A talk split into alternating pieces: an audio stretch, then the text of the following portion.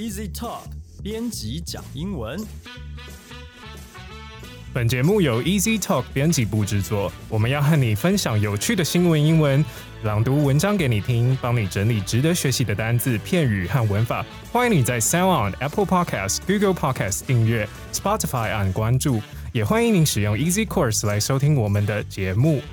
今天要和我们讲英文的有 Jerry，哎，好久不见，我回来客串一下。哎，然后我是雨神，大家都很熟悉。好哎，那我们今天要看到一个新闻啊，就是二零二一年去年年底，每年都会选出最帅跟最漂亮的全球脸孔。那 The Most Handsome Face，今年是有一个缅甸的僧侣呃获得。那请 Jerry 猜猜看呢，The Most Beautiful Face 是谁呢？没有，我想要讲一下最帅的这个。我刚看到，我真的觉得他很帅。哦，真的，的吗？他不只是脸长得帅而已，他的他的 muscle 练得非常的精壮，而且听听说打败了那个 BTS 里面的人。对，也打败那个 Timothy Chalamet 那个什么茶毒。对，但但是这样我觉得这样讲好像大家就有点奇怪，为什么我会哦？我知道这个男的真的是很帅，然后我真的是怎么讲震折于她的美貌。但是你现在问我女生，我突然一时半刻，你说全世界最漂亮的女生，对她们投出来的是谁哦？对，可不可以给点提示他是 K-pop 最有名的。你要想，全球都在关注？K-pop 最有名的，全球都在关 IU 咯。谁呀、其实我不知道谁是 IU。什么不知道 IU 提示 IU 很正哎、啊、s o r r y 超正 sorry 哦 Easy Korea。好哎好，那我给你提示就是 Blackpink 四个里面其中一个。哦哦，那哦那个泰国的 Lisa Lisa 是对精通多国语言。哎哦，好哦，就是因为 OK 他的国籍，然后他他是泰国人，又在韩国出道，然后他又精通各国语言，所以在国际的舞台上面比较容易被看见。对，我想是吧？嗯，IU 加油，好加油把英文学好，Study harder。开玩笑，IU 是我心目中的女神哎。好，OK，好，那我们再回来讲这个 The Most Handsome Face，他其实是缅甸的和尚僧侣，哎，对，但是他就是有自己的 model，然后有自己很多的 followers。等一下，他不是像泰国一样，像呃去当僧侣这件事情，其实是像我们当兵一样，是国家规定要去当个一两年这样子。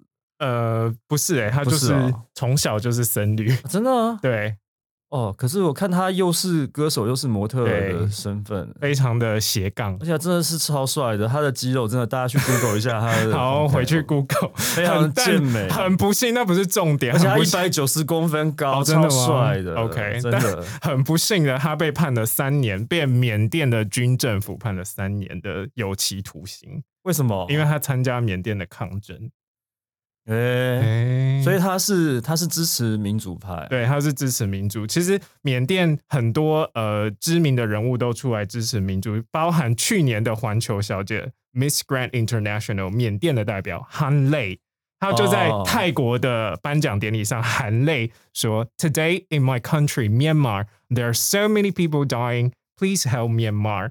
We need your urgent international help right now.” 他请求国际社会来援助缅帮助甸。缅甸。对嗯哼，哇，真是很可怜哎、这这最近这个香港也是哦，对啊，有一些就被抓去了。，对，包含歌手，嗯哼，，对，所以啊、这个国际的局势来讲，哦，这些国家都是一个独裁的状态。对。那其实有一部小说，它早在七十年前就已经预测到未来缅甸的发展，然后一一的兑现了。嗯，那我们要请 Jerry 帮我们介绍这部小说。什么小说啊？什么小说？这么没有默契，之前 re 稿都没有用哈。他就是英国的 George Orwell nineteen eighty four，哎对，一九哈四八四年。一九八四，一九八四其实是这样，他在他写这个小说的时候呢，是一九八四的大概二十几年前。对，就一九四八年。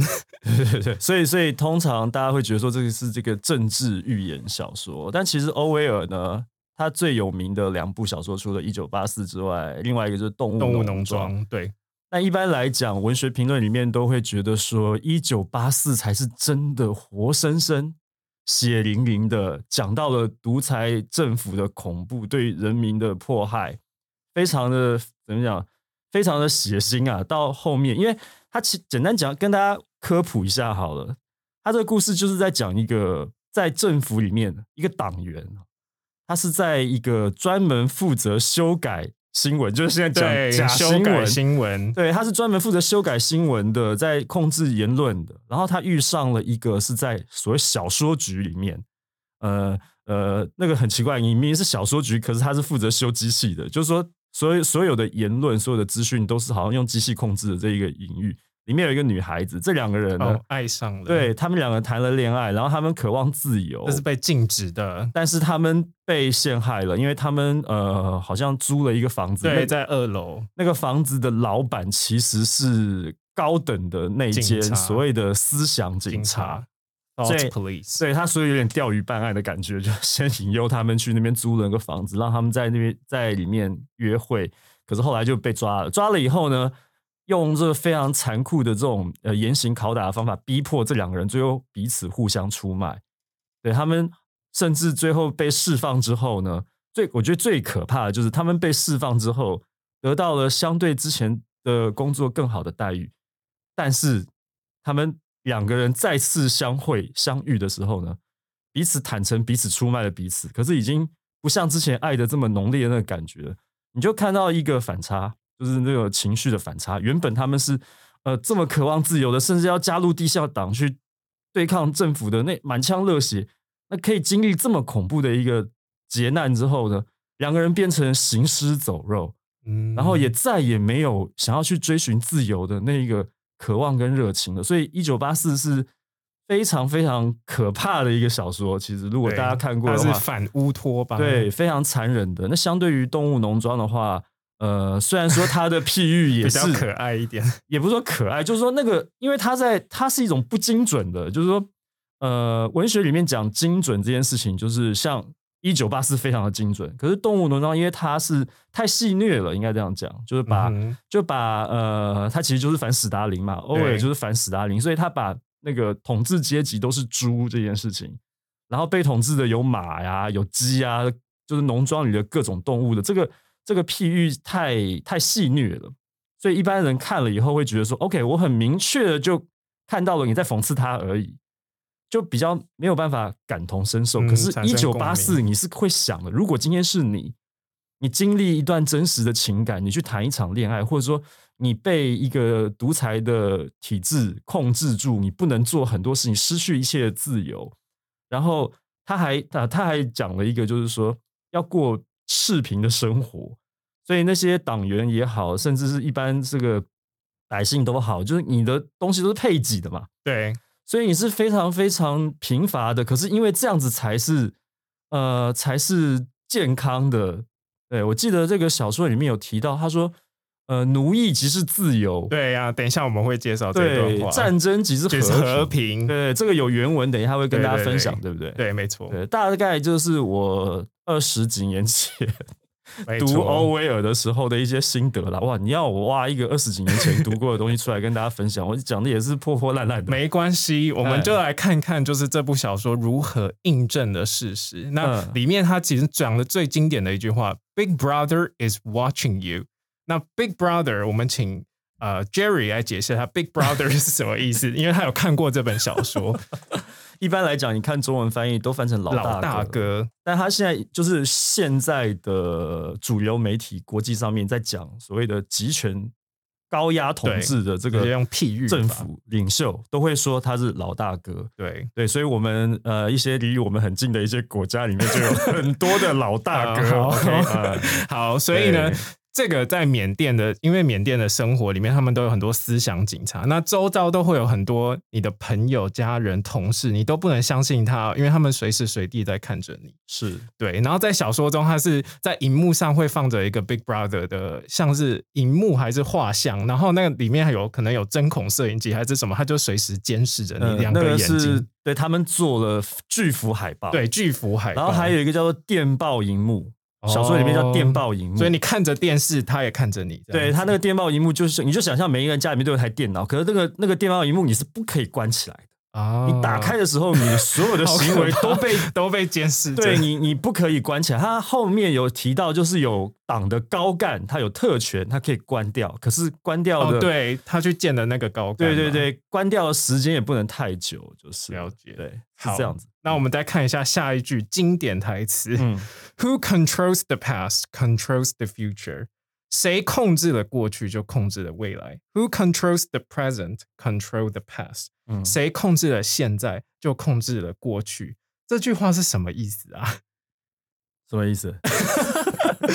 Who controls the past control future？控制过去就控制未来，就是你去篡改过去的历史，让大家忘记你的过去，你就可以掌握未来人民的想法。嗯然后这就要讲到一九四八年，就是缅甸从英国独立之后啊，军政府就把仰光 Rangoon 就是他们的第一大城改名叫做雍贡。嗯那其实 Rangoon 是比较英式，就是殖民化的语言。那很多街道的名称也有改，就全部都改掉。那呃，在一九八八年的时候，就是又因为那个军事政变又在政变，原本是独裁，然后又是独裁，然后嗯缅甸把国民 Burma 把它改成 Myanmar，就是我们现在看到的新闻 Myanmar。但是很多你看英国或者是美国那种比较民主派国家，他们还喜欢用 Burma 这个旧称，嗯为什么呢？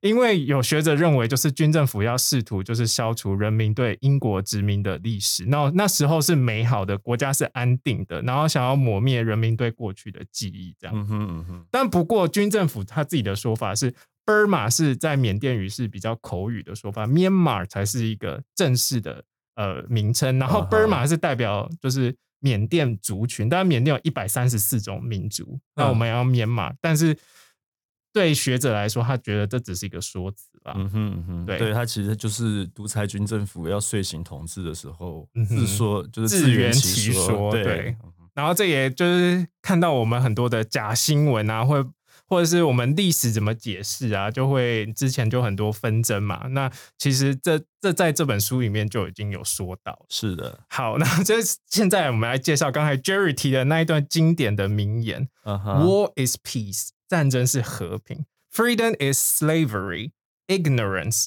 is strength。自由即奴隶，无知及力量。”对，这就是在这个小说里面独裁政府老大哥的格言。所有的人看到他，就像呃，就像我们可能有一些政治标语口号啊，什么三民主义统一中国啊这样子，对可能在军队里面玩点名的时候都要出来喊的。他贴在大街小巷各个显眼的地方，嗯哼，而且他呃，你刚刚前面提到的那一个呃，谁控制过去就控制未来那个地方，其实也就是男主角的职业就是这样的。对，因为刚刚就就是讲改新闻改改变新闻的内容。对，那他们就是用这样思想控制的方法，呃，在一个假想的1984的伦敦街头，你也看到那个啤酒馆里面的人大高谈阔论，最后的结论都是这三句，对 都是这三句。哇，已经被洗脑的，对他完全被。洗脑，然后甚至他还讲到一个很很讽刺、很残酷的，就是其实你心里根本不是这样想的，但是你却一定要大声疾呼这件事情。嗯哼，而越大声疾呼的那个人呢，其实心里面越有鬼，那思想警察就会来监控这些人。哇哦，对，是这样子。好，那我要讲到里面就是小说它中就是逼迫人民要相信二加二等于五，这个明明就是错的，但是老大哥就是指鹿为马，嗯，那一切只要是老大哥说的算。那为什么要以战争才是和平呢？因为他们要以战争的知名，然后要行动员戡乱啊，然后控制人民。然后当人民无知 ignorance 的时候，他被蒙蔽了双眼，然后把权力都交给了老大哥跟党。那这时候老大哥才有拥有十足的权利，这样子。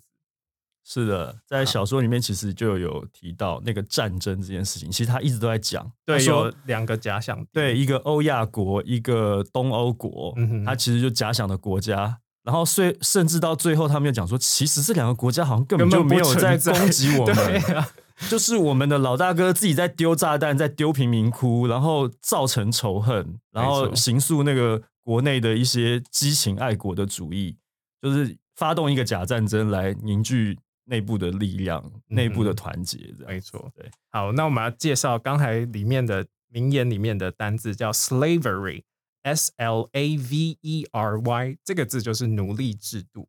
那嗯整个那所有那奴隶这个人的话，我们要用 slave 这个字。好，另外一句他说 ignorance is strength，无知就是力量。是我们要介绍这个字 ignorance，i g n o r a n c e，无知。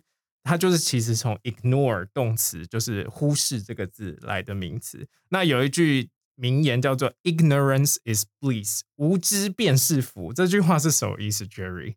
无知便是福，你什么都不知道，你就很有福对，气，你就不会想太多，啊然后就不用担心，就是快乐。我之前就是这样说我朋友，因为他就是呃，就其实就是烦恼比较少了，就过日子过得比较快乐。好，啊哈这有时候这是我觉得我需要好好的学习，ignorance is bliss。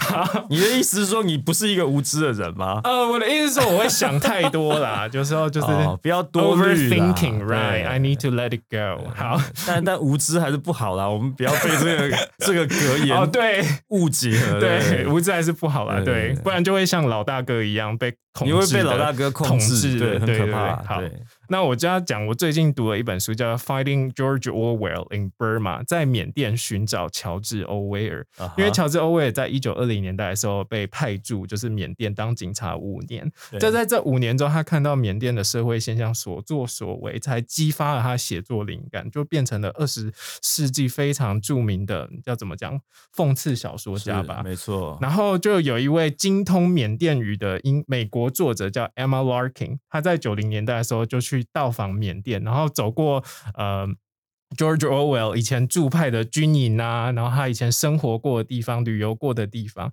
然后他去访问当地的人民，然后里我就看到诶有一段话，我就觉得哇哦，鸡皮疙瘩，就说、有缅甸人跟他说一九。八四年是不可以在缅甸出版的，就很明显，因为在讽刺军政府嘛。嗯然后他就那个人就说，Why do they need to read it?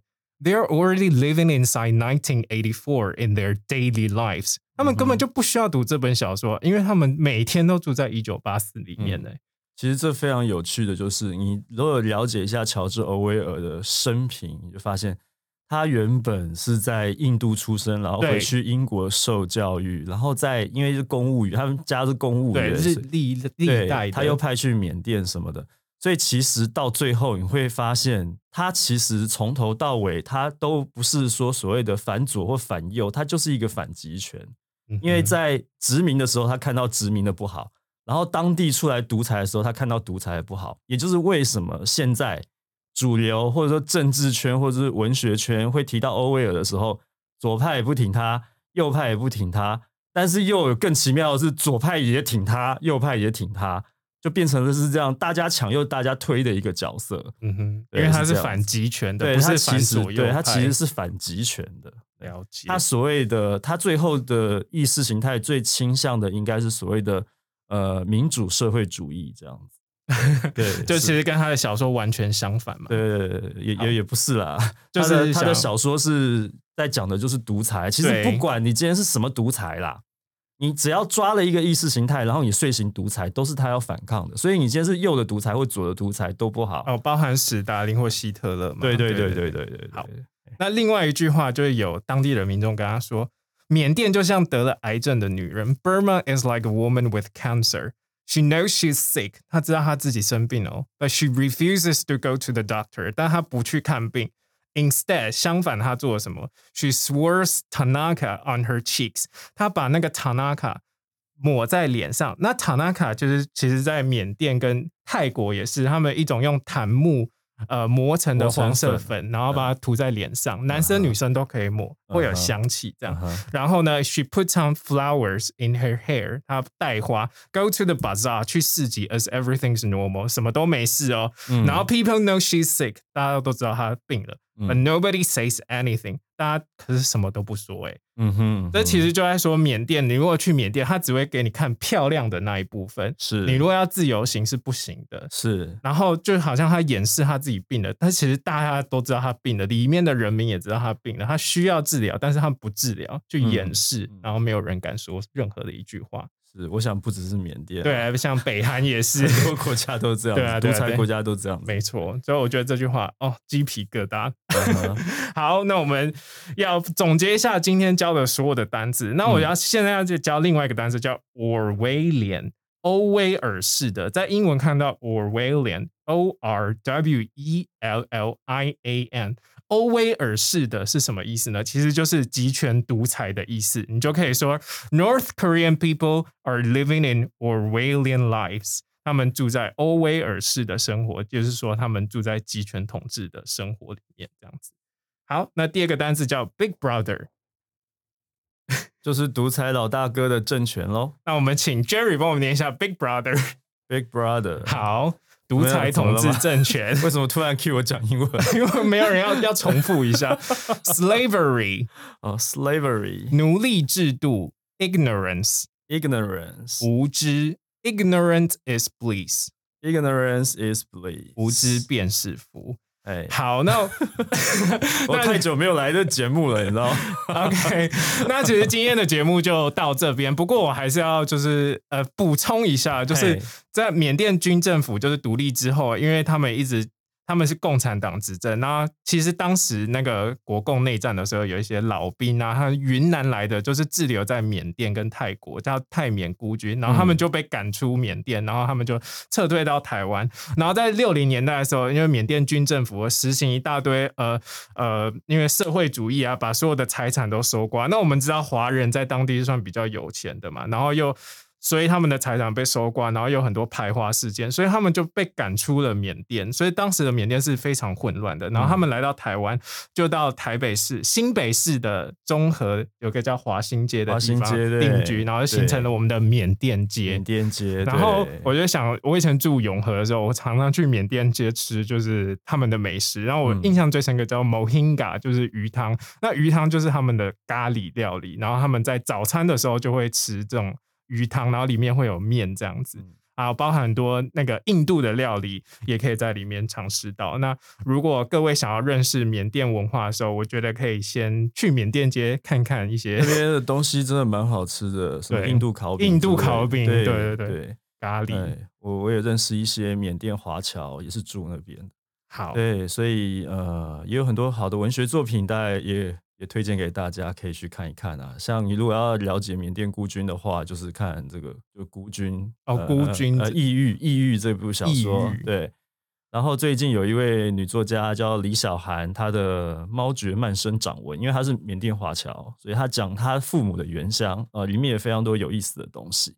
对，简单推荐一下。OK，好，那我们今天的节目就到这里喽。如果你喜欢我们的节目，欢迎你在 Easy Talk 脸书粉丝专业和 IG 帮我们按赞。你可以留言发讯息，在 Apple Podcast 帮我们打五星评分、写评论。那我们就下期见喽，拜拜，拜拜。